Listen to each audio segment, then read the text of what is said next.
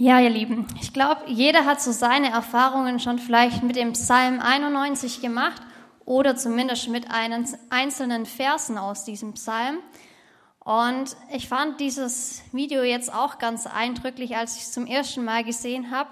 Und deswegen möchte ich euch jetzt einfach ein paar ja, Minuten kurz Zeit geben, mit eurem Nachbarn mal auszutauschen, was jetzt eure Eindrücke von diesem Video waren in dem Zusammenhang mit diesem Psalm. Was euch da vielleicht gerade hängen geblieben ist was ihr vielleicht bisher noch nicht so gesehen habt. Ähm, genau, dürft ihr kurz einmal euch mit euren Nachbarn austauschen. Okay, ich unterbreche euch hier mal. Ihr dürft gerne nachher noch bei einer Tasse Kaffee oder Tee euch weiter darüber unterhalten. Ähm, aber mir ging es auch so, wie es euch, glaube ich, ging irgendwie plötzlich ganz viele Eindrücke, worüber man sich austauschen könnte. Ich möchte euch einfach mal mitnehmen, was bei mir so die ersten Eindrücke waren von dem Video. Ich glaube, das eine teilt zumindest der Großteil von euch, dieser Start des Videos, man erschrickt erstmal. so, bei Psalm 91 denkt man an so einen ruhigen, oder, ja, Geborgenheit und dann so einen Start. Ähm, aber als ich es jetzt mir mehrmals angeschaut habe, habe ich gedacht, eigentlich ein richtig cooler Start. Weil wenn Gott nicht am Anfang stehen würde, wenn Gott nicht diese Einladung gemacht hätte, mit uns Beziehung leben zu wollen, dann bräuchten wir auch kein Psalm 91, bräuchten wir auch ja, keine Beziehung mit Gott leben. Und auch manchmal das Wirken Gottes in unserem Leben ja, verursacht manchmal auch so ein Aufschrecken, wenn wir Bewahrung erleben zum Beispiel. Das Video fängt ja ganz dunkel an so wie die Erde ganz am Anfang auch war. Und dann fängt Gott an, ja, dieser Erde Gestalt zu geben, ihr Leben einzuhauchen und dann beginnt auch so ein bisschen die Melodie, ja, schneller zu werden. Es kommen Bilder, es kommt was in Bewegung. Und so ist es ja auch bei unserem Glaubensleben. Es fängt irgendwann mal an, aber es bleibt ja nicht immer, ja, Berg, sondern auf einem Berg, sondern immer wieder gibt es auch dunkle Täler, Momente, und wir uns fragen, ja, wie geht's weiter? Und dann darauf warten, dass Gott wieder eingreift, dass er wieder Licht ins Dunkel bringt und uns eine neue Perspektive gibt. Und diese neue Perspektive hat er uns gegeben. Perspektive Ewigkeit. Und dadurch können alle unsere alltäglichen Probleme, das, was uns manchmal vielleicht gerade herausfordert, auch plötzlich in einem ganz anderen Kontext stehen. Sie bekommen einen anderen Stellenwert, eine andere Gewichtung, wenn wir es unter dem Blick der Perspektive Ewigkeit anschauen. Ich weiß nicht, ob euch der Wechsel aufgefallen ist. Es gibt immer wieder Folien, die schwarz sind, wo aufgezählt wird, welche Gefahren so im Alltag auf uns lauern. Und dann kommen wieder dazwischen drin Folien von Landschaftsbildern, von Sonnenaufgängen, die dieses Dunkel unterbrechen und uns dadurch auch schon zeigen, das Dunkel hat hier auf der Erde keine Macht mehr. Und so können wir auch gewiss sein, dass alle Gefahren, die wir hier auf dieser Erde erleben können, viel, viel kleiner sind als die Allmacht Gottes, die wir erleben dürfen.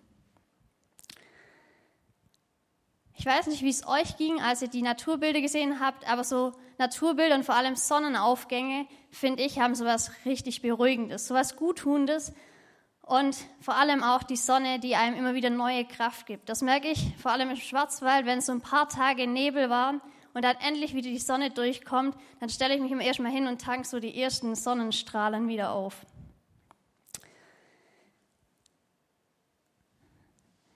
Das heißt, wir sind jetzt immer wieder in dieser Spannung, wie auch diese Bilder, die wir da sehen können. Auf der einen Seite dunkel, aber am Horizont doch schon Sonnenaufgang, doch schon was, was sich ändert.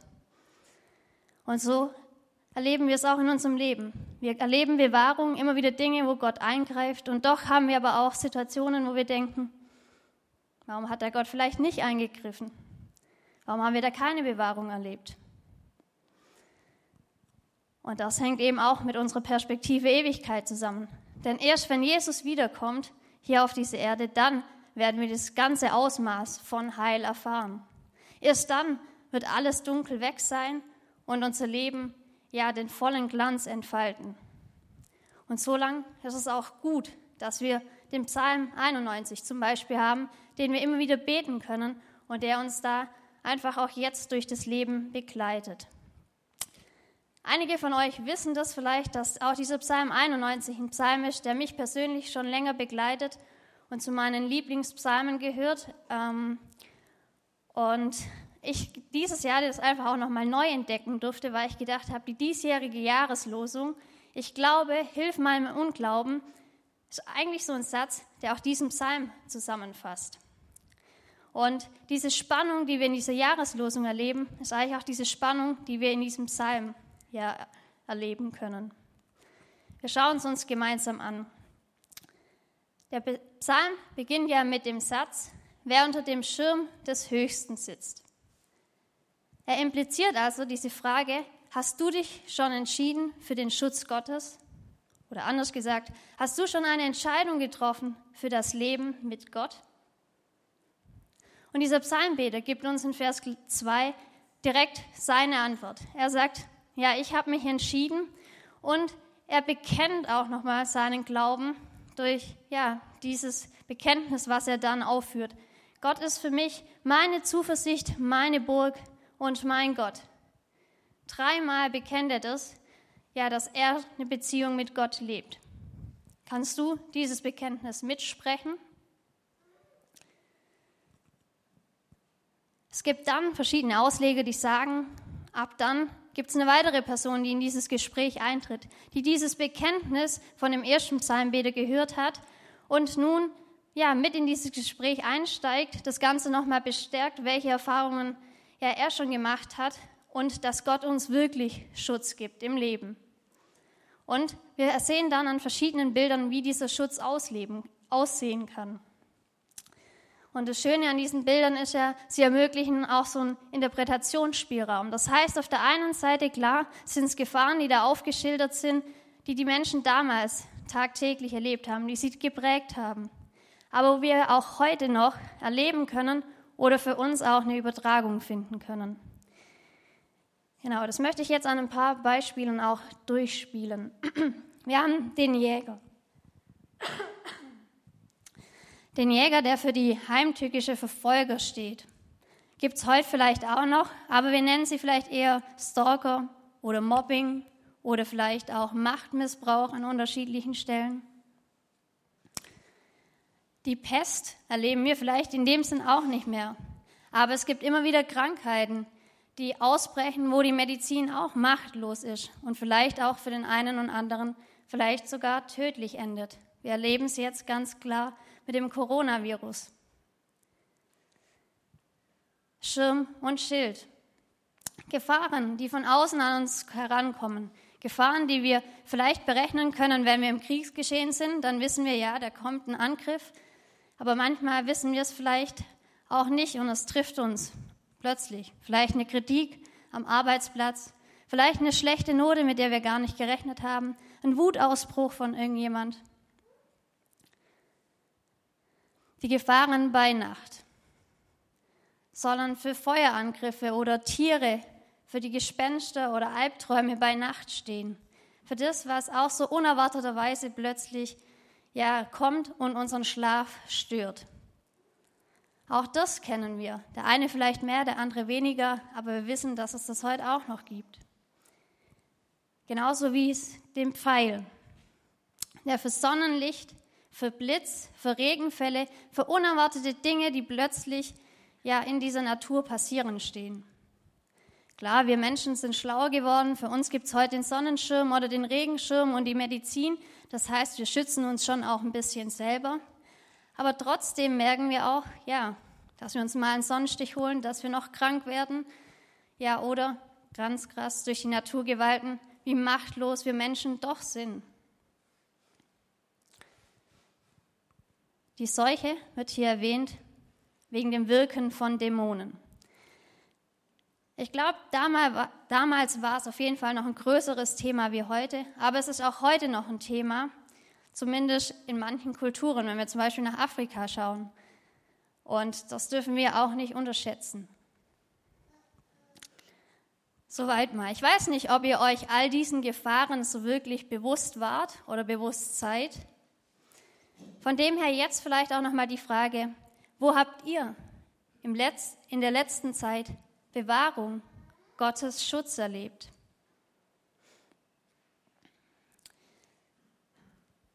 Ich möchte jetzt drei Erlebnisse von mir erzählen, wo vielleicht auch der eine oder andere schon kennt.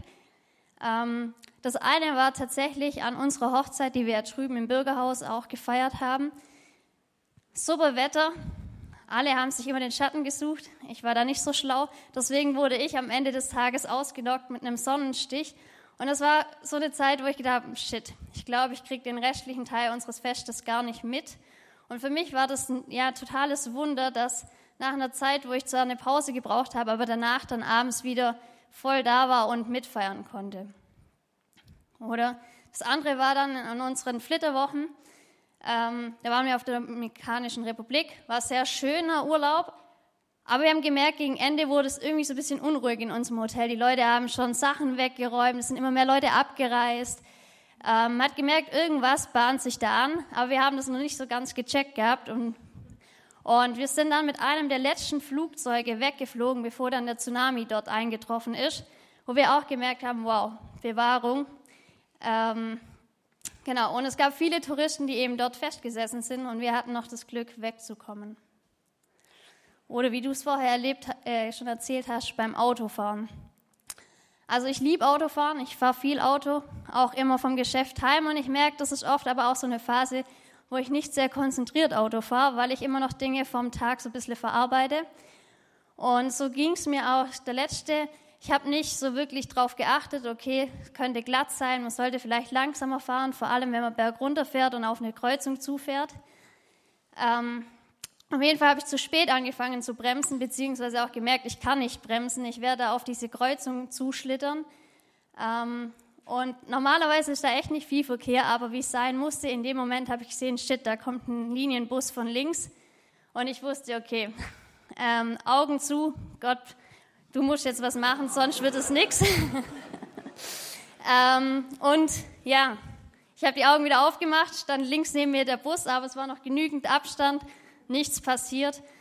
Ähm, wo ich sagen kann, ja, ich glaube, wir sind alle mit einem großen Schrecken davon gekommen und mit einem Bewahrungserlebnis mehr konnten wir unsere Fahrt wieder fortsetzen. Ja, drei Situationen jetzt in meinem Leben, wo ich sagen kann, ja, Glück gehabt, oder eben ja, Gottes Schutz erlebt, Bewahrung erlebt. Das Spannende ist nur, dass es das Wort Bewahrung eigentlich gar nicht in der Bibel gibt. Wir können nur ja, das Verb, also das Bewahren, davon können wir oft in der Bibel lesen, dass Gott uns bewahren, beschützen möchte auf unserem Lebensweg. Und wenn man aber das hebräische Wort anschaut, dann steckt da noch viel mehr drin. Es geht darum beim Bewahren, dass Gott uns im Auge behalten möchte. Dass er die Gefahren wahrnimmt und uns einen entsprechenden Schutz zur Verfügung stellt. Und wir haben es ja vorher auch an den Gefahren gesehen. Mal braucht es eher einen Schutz ja, von außen, mal vielleicht eher einen inneren. Und das Spannende ist aber in diesem ganzen Thema das Wort kann. Ja, Gott kann alle Gefahren ja von uns abwenden, aber er tut es nicht immer. Nicht, weil er nicht kann, sondern weil dafür noch nicht die Zeit ist. Erst wenn Jesus wiederkommt, dann werden wir das Heil und die Befreiung von allen Gefahren in unserem Leben erfahren. Aber wir können auch jetzt schon eben mit dieser Zuversicht und Hoffnung leben, dass Gott mächtiger ist und dass er immer wieder eingreifen wird in Situationen, wo wir vielleicht denken, okay, das war's jetzt. Wir müssen uns also vor keiner Gefahr dieser Welt mehr fürchten, weil wir mit Perspektive Ewigkeit leben. Und wir wissen, dass Gott mächtiger ist als alles, was es hier gibt. Ja, er hat ja auch jetzt schon den Tod besiegt. Das heißt, nicht mal mehr für Sterben und Tod müssen wir Angst haben, weil Gott will, dass es uns gut geht. Und so können wir es auch heute schon erleben, dass er uns beschützt in vielen Situationen, dass er uns bewahrt vor Gefahren, die wir vielleicht manchmal noch gar nicht auf dem Schirm haben. Und er uns auch heute schon immer wieder diese Erfahrung gibt der Geborgenheit, dass er uns Orte schenkt, wo wir Zuflucht finden, wo wir ihn auf eine ganz besondere Art und Weise erleben dürfen. Im Psalm ist davon die Rede, dass man unter seinen Flügeln Zuflucht findet. Da ist das Bild angesprochen von der Bundeslade. Auf der Bundeslade waren ja zwei so Engel und man hat damals gesagt, wer im Schatten dieser Engel war, kann Gott auf eine ganz besondere Art und Weise erleben und steht unter einem besonderen Schutz. Wir wissen nicht, wo jetzt die Bundeslade ist, aber wir wissen, dass jeder von uns auch unter diesem Schutz steht.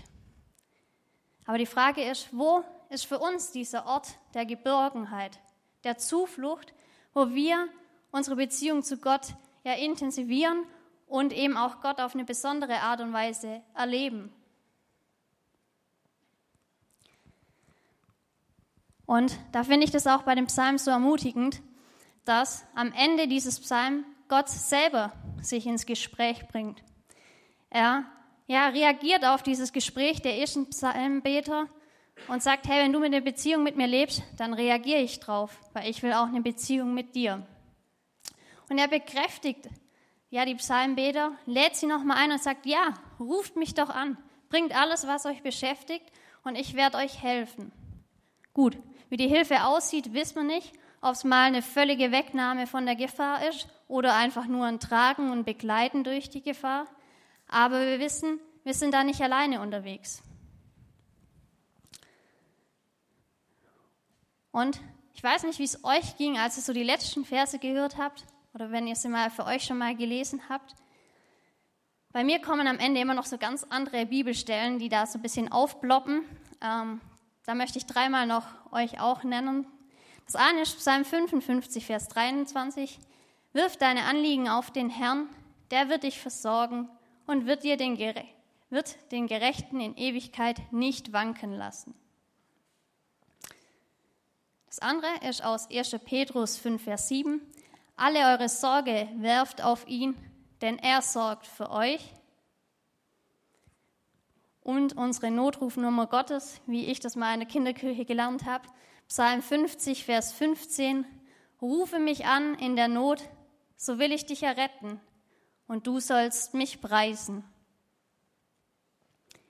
Und ich finde, bei diesem letzten Vers ist auch nochmal ein Punkt, der mir wichtig ist, den ich euch mitgeben möchte, und zwar Gott Danke zu sagen, so wie es du vorher auch schon gesagt hast. Im Bitten sind wir, glaube ich, alle ganz gut. Da haben wir auch eine ganz hohe Geduld, um Dinge zu bitten, dass sie so werden, wie wir uns das wünschen. Aber wie ist es, wenn wir die ja, Bewahrung erlebt haben? Ich selber erlebe es, dann kommt nur so ein Danke Gott und weiter geht's.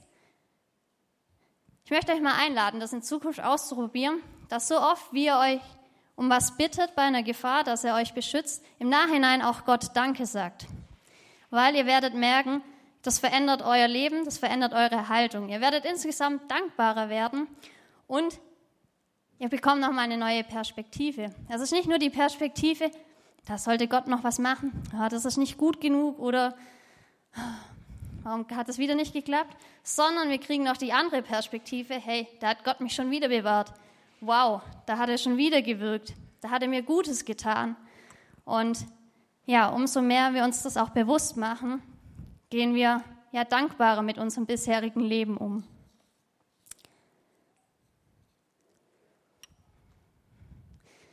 Bevor wir jetzt in eine kurze Zeit der Stille starten, werde ich noch mal ein paar Punkte zusammenfassen beziehungsweise euch ein paar Gedankenanstöße für diese Zeit der Stille geben. Kannst du das Bekenntnis, meine Zuversicht, meine Burg und mein Gott für dich selber sprechen. Wo hast du schon Bewahrung Gottes in deinem Leben erlebt? Wo ist der Ort der Geborgenheit, wo du deine Beziehung mit Gott pflegst? Welche Gefahren jagen dir vielleicht gerade Angst ein? Dann bring sie vor Gott, denn Gott ist mächtiger als jede Gefahr in dieser Welt. Lebe die Zeit mit Perspektive Ewigkeit, denn das gibt dir auch jetzt schon Hoffnung für alle Gefahren, die noch in deinem Leben kommen werden. Und dann sag Danke. Danke für alle Bewahrung, die du schon erlebt hast. Ich finde, das Ganze wird schön zusammengefasst von einem meiner Lieblingszitate. Am Ende wird alles gut und wenn es noch nicht gut ist, dann ist es noch nicht das Ende. Und solange eben das Ende noch nicht da ist, ja, sucht euch Gebete, die euch begleiten dahin. Vielleicht wird es der Psalm 91, ist für mich so ein Gebet, oder ein kürzeres, was ich daraus gemacht habe. Ich glaube, dass du Gott meine Zuversicht und mein Schutz bist. Hilf mir in all den Gefahren meines Lebens. Oder ganz kurz nach unserer Jahreslosung, ich glaube, hilf meinem Unglauben. Amen.